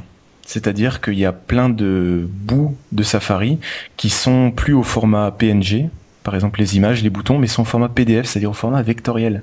C'est-à-dire que euh, enfin Apple, après l'implémentation dans Léopard, va utiliser l'indépendance de résolution dans Snow Léopard euh, à grande échelle. Donc c'est la c'est la seule nouveauté vraiment mais intéressante. Qu'est-ce que ça veut dire pour les utilisateurs ça concrètement?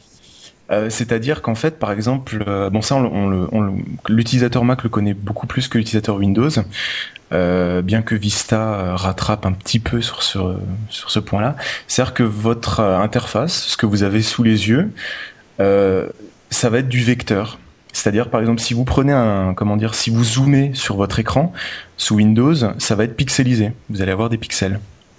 Et bah là, en gros, euh, ça veut dire que ça donne la possibilité de faire des effets graphiques plus poussés et des petits, euh, des petites. Euh, même au-delà de ça, la, moindre, la moindre chose va être un vecteur, c'est-à-dire ce ne sera plus une image composée de pixels, mais des formes mathématiques, ce qui fait qu'on peut zoomer à l'infini dessus, et même au-delà des effets que ça peut apporter. mais pourquoi, pourquoi est-ce que je voudrais moi zoomer infiniment sur Safari Eh bah, même, même pas au-delà de ça, c'est-à-dire la taille des écrans. On a toujours remarqué, plus on a un écran grand, plus les caractères sont petits. Ah. Ça, vous avez déjà pu remarquer. Et eh ben, l'indépendance de résolution supprime, enfin, je simplifie, supprime ce problème. C'est-à-dire qu'on aura la même taille sur euh, tous les écrans. Et même au-delà de ça, euh, ça, ça annonce des possibilités énormes pour les personnes à déficience visuelle ou handicapées. Euh, donc c'est vraiment, c'est la seule chose pour les gens qui, pour les développeurs qui nous écoutent, c'est la, la chose très intéressante que nous apprend cette, cette version. Très bien. Euh, bon bah écoutez, je pense que on arrive à la fin euh, de la section news. Euh, J'avais une ou deux petites histoires en plus. Bon allez rapidement. Un petit truc à signaler pour la, la fierté française, monsieur. Mythic est en train de racheter la partie française de Match.com. Alors Mythic, c'est ce site de de rencontres par internet, de petites annonces et de rencontres. Et quand Match.com, qui est un géant euh, américain, est arrivé en Europe, on a pensé que Mythic était foutu. Eh ben non, euh, Mythic euh, a réussi à, résister, et non seulement à résister, mais à grossir suffisamment pour bouffer la partie européenne de Match.com enfin la partie française. une autre info, j'étais au TechCrunch Talk de Paris qui a eu lieu cette semaine et je voulais juste en parler très rapidement pour dire que j'ai ressenti là-bas, le TechCrunch Talk, c'est une, euh, une sorte de petit rendez-vous euh, euh, de rencontres et de networking pour les startups françaises et parisiennes en particulier. Et j'ai vu un, énorme enthousiasme et une énorme énergie euh, là-bas qui m'a fait quand même assez plaisir par rapport à la situation terrible économique actuelle dans laquelle on est aujourd'hui. Euh, j'ai aussi eu l'occasion de parler avec euh, Mike Butcher, qui est l'éditeur de TechCrunch, qui est un blog sur la technologie et les startups.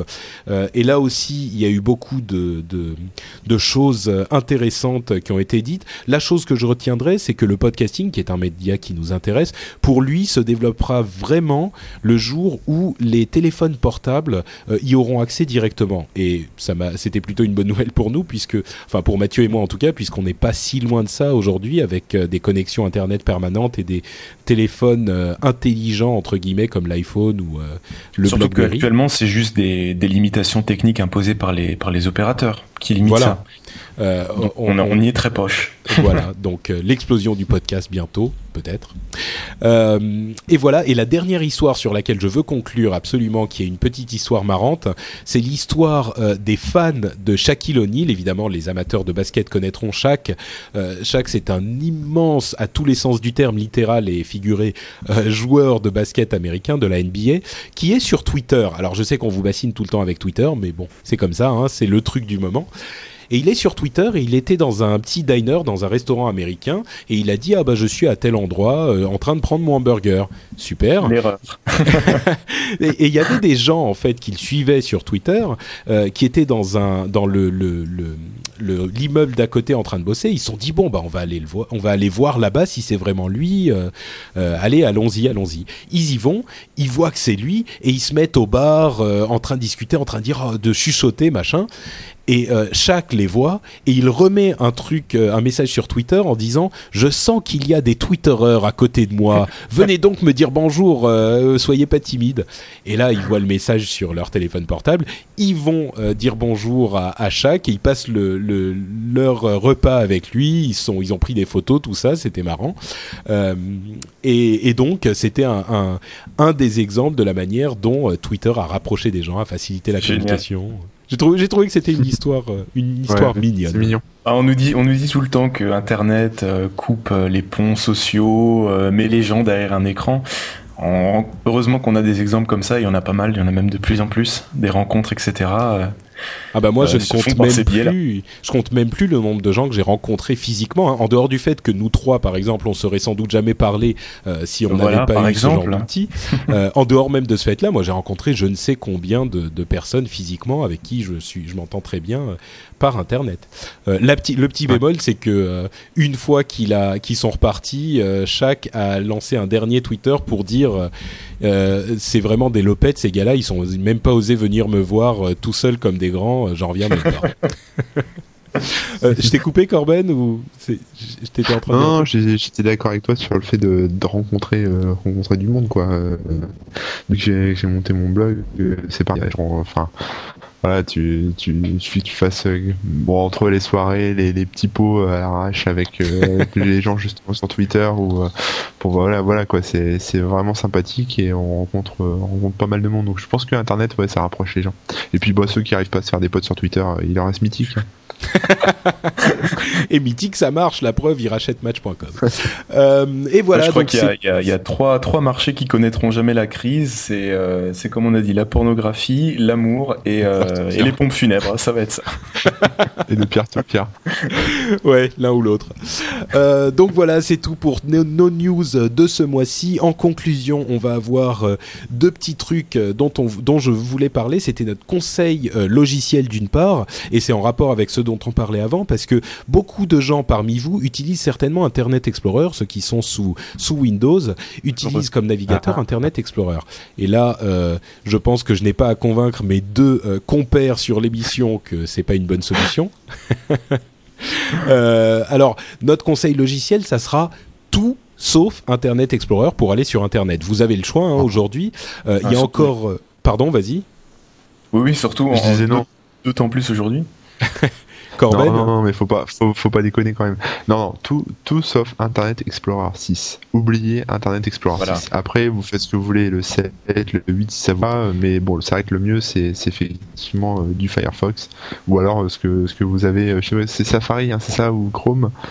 Safari Chrome, ouais, ou même Firefox, c'est c'est le mien. J'utilise Firefox, voilà. c'est- c'est mon bien. Donc, euh, donc pareil, bah moi j'utilise Firefox et je- j'avoue que je suis assez séduit par Chrome en ce moment. Chrome, qui, pour ceux qui ne le savent pas, est le navigateur internet de Google.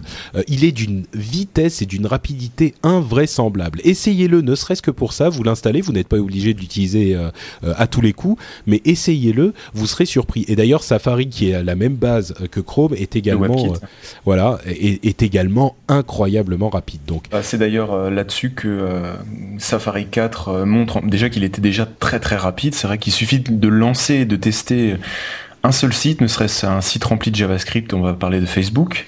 Euh, vous testez Fa- Facebook euh, sous, sous Safari en passant de Firefox à Safari, euh, vous avez l'impression d'être sur une application en local. ouais, c'est C'est-à-dire c'est une rapidité assez impressionnante. je- je vais apporter une petite précision. Euh, la prochaine version de Firefox va, va tous les manger. Hein. je le dis. Euh, ils ont ils ont changé le moteur JavaScript, ils ont optimisé le bazar et, et enfin voilà ils vont ils vont arriver sur les premiers certainement certainement mais la, la différence c'est que Chrome est disponible aujourd'hui tout de suite donc, euh, c'est vrai. Oui, bon, il y a, y, y a, un autre avantage à, à, à Firefox, pardon, euh, de, les extensions. Corben. Oh, même au-delà de ça, c'est que Firefox est un logiciel libre, donc euh, il n'appartient pas à une grande corporation euh, méchante et vilaine qui va vous vous, vous prendre vos sous de par une manière ou une autre. Mais bon, moi je suis moi je suis fan de Chrome et de Firefox. Mathieu est fan de Safari et de Firefox. Corben est fan de Safari, très peu. Bizarrement. Ah bon C'est vrai. oui, la version, la version 4 me réconciliera peut-être, mais. Euh... Peut-être. Donc voilà, enfin, en tout cas, je crois qu'il y, a une version, euh, il y a une version open source de, de Chrome euh, qui s'appelle Chromium. C'est la version, euh, enfin Chrome a ses sources ouvertes. Et donc il y a une, une, version qui est pas qui est pas compilée par Google en fait, qui est qui est libre, hein, euh, qui s'appelle Chromium en fait. Et c'est ils font la même chose avec par exemple leur système d'exploitation Android où il y a la version compilée pour. donc c'est vrai que, que la, la, la, pardon, la base même des, de Safari ou de Chrome, c'est le WebKit et qui lui est en open source et qui a à la base été développé, euh, je crois, sous Linux avec KDE. Oula, je vois que euh, on, on, continue dans Donc la traduction. Comment dire, le, le, le cœur est libre. C'est ça le, le, principal, que la déco autour voilà. soit propriétaire. Un peu important. voilà, donc euh, bon bref, vous avez le choix. Hein. Essayez euh, Chrome, Safari ou Firefox, euh, vous ne serez pas déçus par rapport à Internet Explorer. Corben disait dessous sous Internet Explorer 6, moi je dirais même par rapport au 7, l'expérience que vous aurez en naviguant sur Internet sera vraiment différente si vous utilisez autre chose que ce logiciel Microsoft. Le site fantastique qu'on vous recommande ce mois-ci, euh, bah, c'est un petit Le peu mien. un ensemble. bon, alors le, le site principal c'est corben.info évidemment, euh, et en, en, dehors de ça, si vous avez le temps, euh, moi c'est un truc que j'ai découvert. Alors je vais je vais passer pour un, le, le, dernier des abrutis, mais c'est un truc que j'ai découvert il y a très peu de temps, il y a un ou deux mois. C'est l'ensemble de, de services offerts par Google, c'est-à-dire Gmail, le calendrier Google ou les documents Google, qui vous permettent de tout héberger. Euh, sur Internet, sur euh, dans le, nuage, hein, ce fameux cloud dont on parlait la dernière fois. Euh, et sincèrement, moi, j'avais été un petit peu récalcitrant à l'origine parce que je me disais, pour différentes raisons. Bon, Gmail, il y avait des fonctions qui n'étaient pas encore là, dont j'avais besoin. Les documents, je me disais, bon, c'était pas, c'est pas aussi beau qu'un truc que je peux faire avec Word ou Excel. Mais finalement, euh, en me forçant un petit peu, en essayant de prendre l'habitude, euh, ne serait-ce que pour tester, je me suis rendu compte que une fois qu'on s'est adapté, d'une part, euh, la plupart des choses fonctionnent aussi bien que ce qu'on a en local. Exception faite de certaines choses pour des présentations particulièrement complexes ou des documents vraiment qui doivent vraiment être mis en forme sous Google Docs, c'est peut-être un petit peu compliqué, mais il y a vraiment une place dans l'utilisation qu'on en fait tous les jours en bureautique ou même en utilisation personnelle euh, pour tous ces outils. Et ils ont, en plus du fait qu'ils soient euh, aussi efficaces que les autres, des avantages que les autres n'ont pas. Moi, ils ont vraiment le fait, par exemple, que ça soit hébergé euh, sur Internet et que je n'ai pas besoin de me soucier de euh, transmettre mes documents, de de faire Sur attention quand je suis sur mon portable, quand, quand je suis sur mon portable, est-ce que j'ai mes mails ou est-ce que je les ai pas, est-ce que tout ça, ça a vraiment la phrase que j'utilise, c'est que ça a résolu des problèmes que je ne savais pas que j'avais. Euh, c'est vraiment, euh, c'est vraiment des, des, des, des choses qu'il faut essayer pour voir si c'est bon pour vous ou pas. Et mon conseil, c'est vraiment de les essayer ne vous dites pas non tout ça c'est pas pour moi j'ai pas confiance si c'est sur euh, sur le net ou je sais pas quoi. De toute façon votre ordinateur il peut tomber en panne aussi donc euh, vous serez bien content d'avoir vos trucs sur le net et de pouvoir y accéder de l'ordinateur du pote ou de ou de l'autre de l'ordinateur de votre petit frère ou de votre femme. Euh, donc il y a des avantages et des inconvénients dans les deux cas mais essayez en tout cas. Vous risquez d'être très agréablement surpris. Forcez-vous pendant deux semaines ou trois et vous verrez la différence. C'est vraiment vraiment intéressant. Et je précise simplement avant de donner la parole à mes deux compères que Google Mail vous permet de récupérer les mails de votre compte euh, existant. Donc euh, vous pouvez essayer Google Mail sans risque, vous récupérez les mails simplement mais vous les laissez sur votre compte existant et vous utilisez votre ancien logiciel et Google Mail en même temps, le temps de voir si ça vous plaît ou pas. Et, et, vous pourrez même envoyer par Google, Mail des, des, emails comme s'ils étaient envoyés par votre adresse classique. Vous pouvez spécifier quelle adresse va apparaître dans le champ de réponse et dans le champ de, de, de, personnes qui a envoyé. Donc voilà, euh, mon petit conseil sur le sujet. J'imagine que vous ne me contredirez pas, euh, Mathieu et Corben. Corben, euh, toi, tu es un adepte de ce genre de choses? Ouais, moi j'aime, enfin moi j'aime beaucoup les, outils de Google. c'est vrai que bon, faut pas être frileux, faut faut pas avoir peur de, de laisser ses infos à Google, mais bon, voilà quoi. Moi, ce que je recommande gens, c'est de rien laisser de sensible. Voilà, parce que au-delà du fait que, que Google va exploiter les données ou pas, on s'en fout, c'est plutôt le risque de, de, se faire pirater. si vous laissez des documents un peu confidentiels ou ce genre de choses, si vous faites voler votre mot de passe, vous, bah voilà, vous les perdez quoi. Euh, donc c'est vraiment à utiliser euh, avec des choses euh, bah, que vous n'avez pas peur de vous faire voler en tout cas. Et, et sinon, oui, moi je suis assez fan de, de ce genre d'outils. J'ai par exemple, enfin j'utilise Google Apps qui est, on va dire la, suite Google avec avec la totale, hein, le calendar, le, le, le Google Doc, le, le Gmail. Et et j'ai tout configuré en fait sur mon, nom de domaine. Ce qui fait que bah, quand j'ai euh, ma boîte mail qui est euh, corben.corben.info, c'est un Gmail derrière. Et, euh, et j'ai mes sous-domaines, euh, je, peux configurer si je le souhaite des sous-domaines comme euh, je sais pas mail.corben.info ou calendar.corben.info, etc. Et, et on peut en créer, on peut créer autant de comptes qu'on veut, ce qui fait que pour des, des petites entreprises, euh, c'est tout à fait possible d'avoir euh, un bureau euh, distant, complètement décentralisé, et offrir ça à ses employés et voilà permettre. Tu, tu, tu, es un petit peu le son est un petit peu bizarre là. Je sais pas si tu es en train de, de, de, télécharger sur Pirate Bay en même temps, mais. Désolé. Non. Euh, mais ouais, bah écoute, il faudra qu'on parle parce que tu m'intéresses avec cette histoire de configurer Google, Google Mail derrière ton propre domaine. Il euh, faudra que tu m'expliques comment ça marche. c'est sur mon site, c'est sur mon site, j'ai tout expliqué. Ah d'accord, bah, j'irai y jeter un coup d'œil. Encore une fois, allez sur corben.info pour voir tout ça. Mathieu, rapidement, euh, j'imagine que donc moi je suis je suis converti mais depuis des années donc j'utilisais euh, Gmail. Et c'est vrai que j'ai eu la chance de pouvoir déployer euh, Google Apps pour entreprise euh, dans une société qui compte 150 collaborateurs. Et c'est vrai que comment dire déployer une solution qui est celle-ci, c'est-à-dire Gmail, euh, Google Calendar, Google Documents, etc. Comparé à une autre solution, que ce soit IBM Lotus ou, euh, ou Microsoft Actions, qui coûte, euh, qui coûte plusieurs bras par mois ou par an. Euh, c'était d'une simplicité déjà assez incroyable. C'était euh, pour l'administrateur, c'était assez assez phénoménal. Et après pour l'utilisateur de tous les jours, qui étaient des utilisateurs qui, mis à part euh, Microsoft Word ou Excel, ne lançaient rien d'autre. Ça a d'une résolu des problèmes de transmission de documents. Vous imaginez bien les kilomètres de, de tableaux Excel qu'il peut y avoir dans une entreprise. Euh, ça a résolu des, problématiques et ça a en plus créé des choses qui étaient impossibles, c'est-à-dire travailler à plusieurs sur un tableau, euh, comment dire, avoir une personne euh, à Lyon qui travaille sur un tableau de rentabilité et avoir une autre personne à Paris qui consulte ce même tableau mis à jour en temps réel sur son iPhone devant les fournisseurs. Enfin, ça a créé des choses assez incroyables et c'est vrai qu'il y a une petite appréhension parce que c'est un peu nouveau, c'est un peu bizarre, mais après 3-4 jours, une fois qu'on a compris que ça fonctionne pareil et toutes les possibilités que ça permet, euh, là c'est euh, c'est l'utilisateur qui lui-même va chercher et va trouver des choses et va va créer des choses assez incroyables.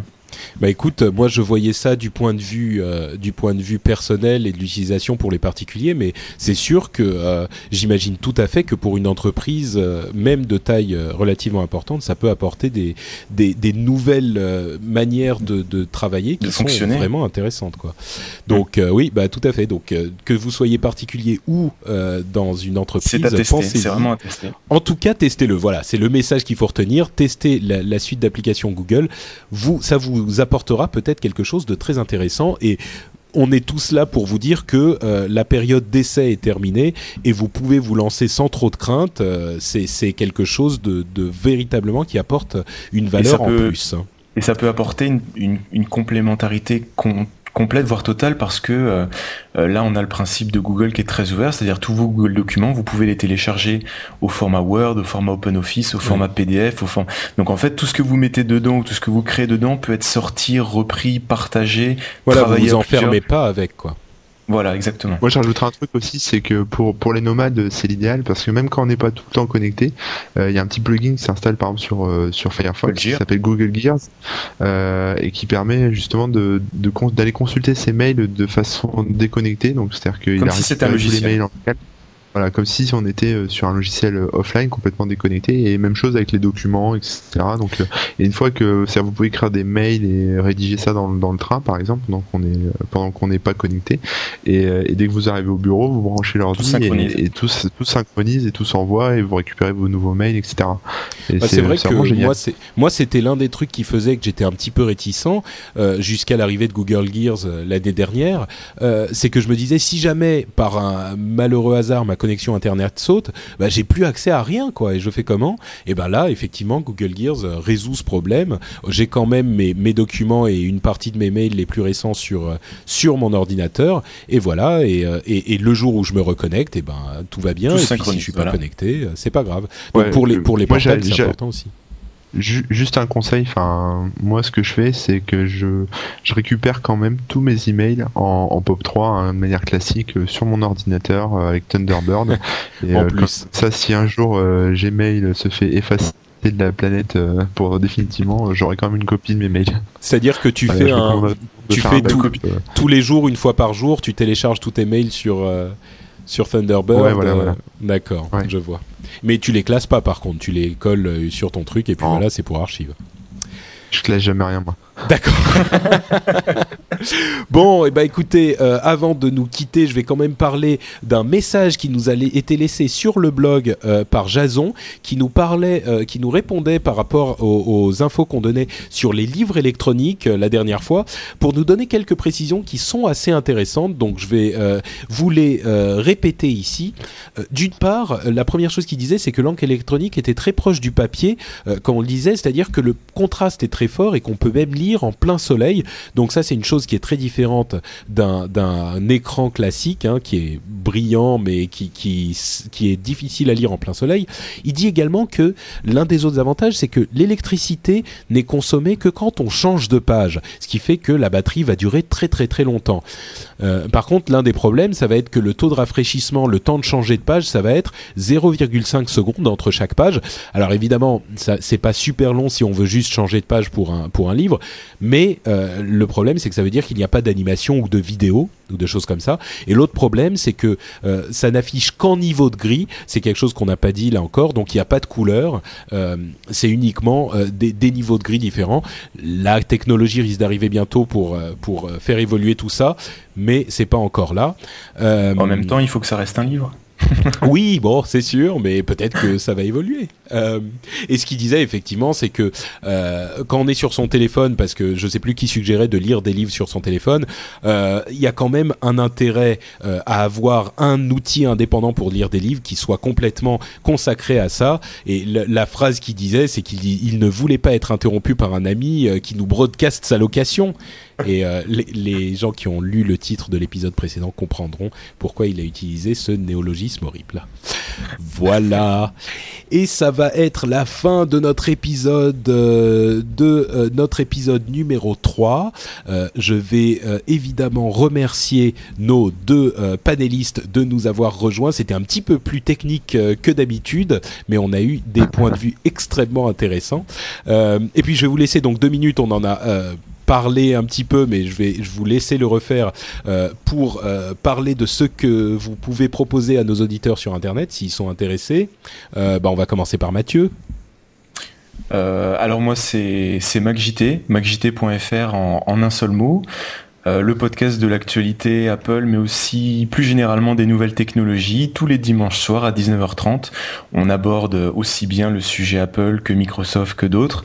Euh, il y a aussi les avis et les remarques sur le répondeur, donc vous pouvez participer à l'émission, poser des questions, des fois très intéressantes. Donc voilà, n'hésitez pas, à, n'hésitez pas à aller consulter les archives euh, directement depuis le site ou depuis iTunes et, et découvrir ce podcast, même si vous n'avez pas de machine à pommes. Euh, tu n'as pas de Twitter, Mathieu, je crois.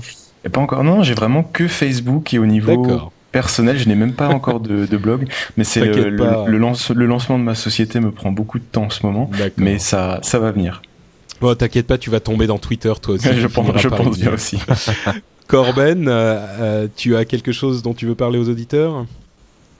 Euh, non, bah, si, si on représente mon site, on va, peut-être s'arrêter là, mais euh, non, non, mais moi, euh, moi, je fais mon petit bonhomme de chemin. si voilà, j'essaye de, dispenser la bonne parole, les, petites astuces, des, petites choses comme ça j'ai une, on va dire une bonne communauté. Il y a beaucoup de gens qui commentent, qui, qui se renseignent les uns les autres, qui aident, qui s'aident les uns les autres. Donc c'est assez sympathique. Il y a une bonne ambiance, quoi. Et euh, et puis tout ce que j'ai pas le temps de mettre sur le blog, je le mets sur le Twitter. Donc il y a aussi Twitter. Euh, voilà, c'est simple, hein, c'est Corben, Corben partout. Euh, voilà. Corben partout. Voilà, donc twitter.com/slash Corben K O R B E N. Très simple. Et ben ça va être tout pour cette émission. je vais inviter les auditeurs à aller sur iTunes pour nous laisser un petit commentaire s'ils ont aimé ou même s'ils n'ont pas aimé d'ailleurs. Euh, un petit commentaire, une petite note, ça nous aide à avoir un petit peu plus de visibilité sur le l'iTunes Store et donc euh, ça nous fait un petit peu de promotion. Euh, ça sera très gentil de votre part. Est-ce que les auditeurs peuvent voter pour pour virer des gens, c'est-à-dire appuyer sur 1 et sur 2 pour te virer toi du, podcast. non, c'est pas possible ça. Je Écoute, sur, moi, je suis pas des podcasts. Sur iTunes, c'est pas possible, mais peut-être qu'il faudrait qu'on fasse un, ah. un, petit truc sur le site pour faire euh, appuyer sur 1 pour virer Corben, appuyer sur 2 pour virer Mathieu. c'est une bonne idée, il faudra y penser. Le, le reality euh, rendez-vous tech. Le jeu des choses musicales des intervenants. Voilà. Euh, et d'ailleurs, pour le site, euh, vous pouvez aller sur lrdv.fr. C'est LRDV comme le rendez-vous tech. Il faut le dire très vite, ça fait LRDV. Voilà. Euh, vous pouvez nous envoyer un email à tech@lrdv.fr. Vous pouvez aller commenter sur euh, le site et sur les pages des émissions, hein, sur le blog évidemment. Et euh, la dernière chose, la plus importante, si vous ne devez en retenir qu'une, c'est celle-ci, c'est que vous pouvez me suivre sur Twitter à twitter.com/slash notepatrick comme si c'était pas Patrick, mais en fait c'est Patrick. Donc twitter.com slash Patrick, c'est mon adresse Twitter. Et on va arrêter de vous embêter avec toute cette promotion et on va vous souhaiter une euh, excellente euh, semaine et même deux semaines puisqu'on se retrouvera normalement d'ici 15 jours avec, euh, si tout va bien, Jeff et Yann de retour dans l'émission. Et d'ici là, on vous dit au revoir, passez une, du bon temps avec la technologie en essayant Google et tout le reste. Et voilà, c'est tout. Bah merci à tous et puis à très bientôt. Merci, ciao, ciao. à très bientôt. Au revoir. Merci, au revoir.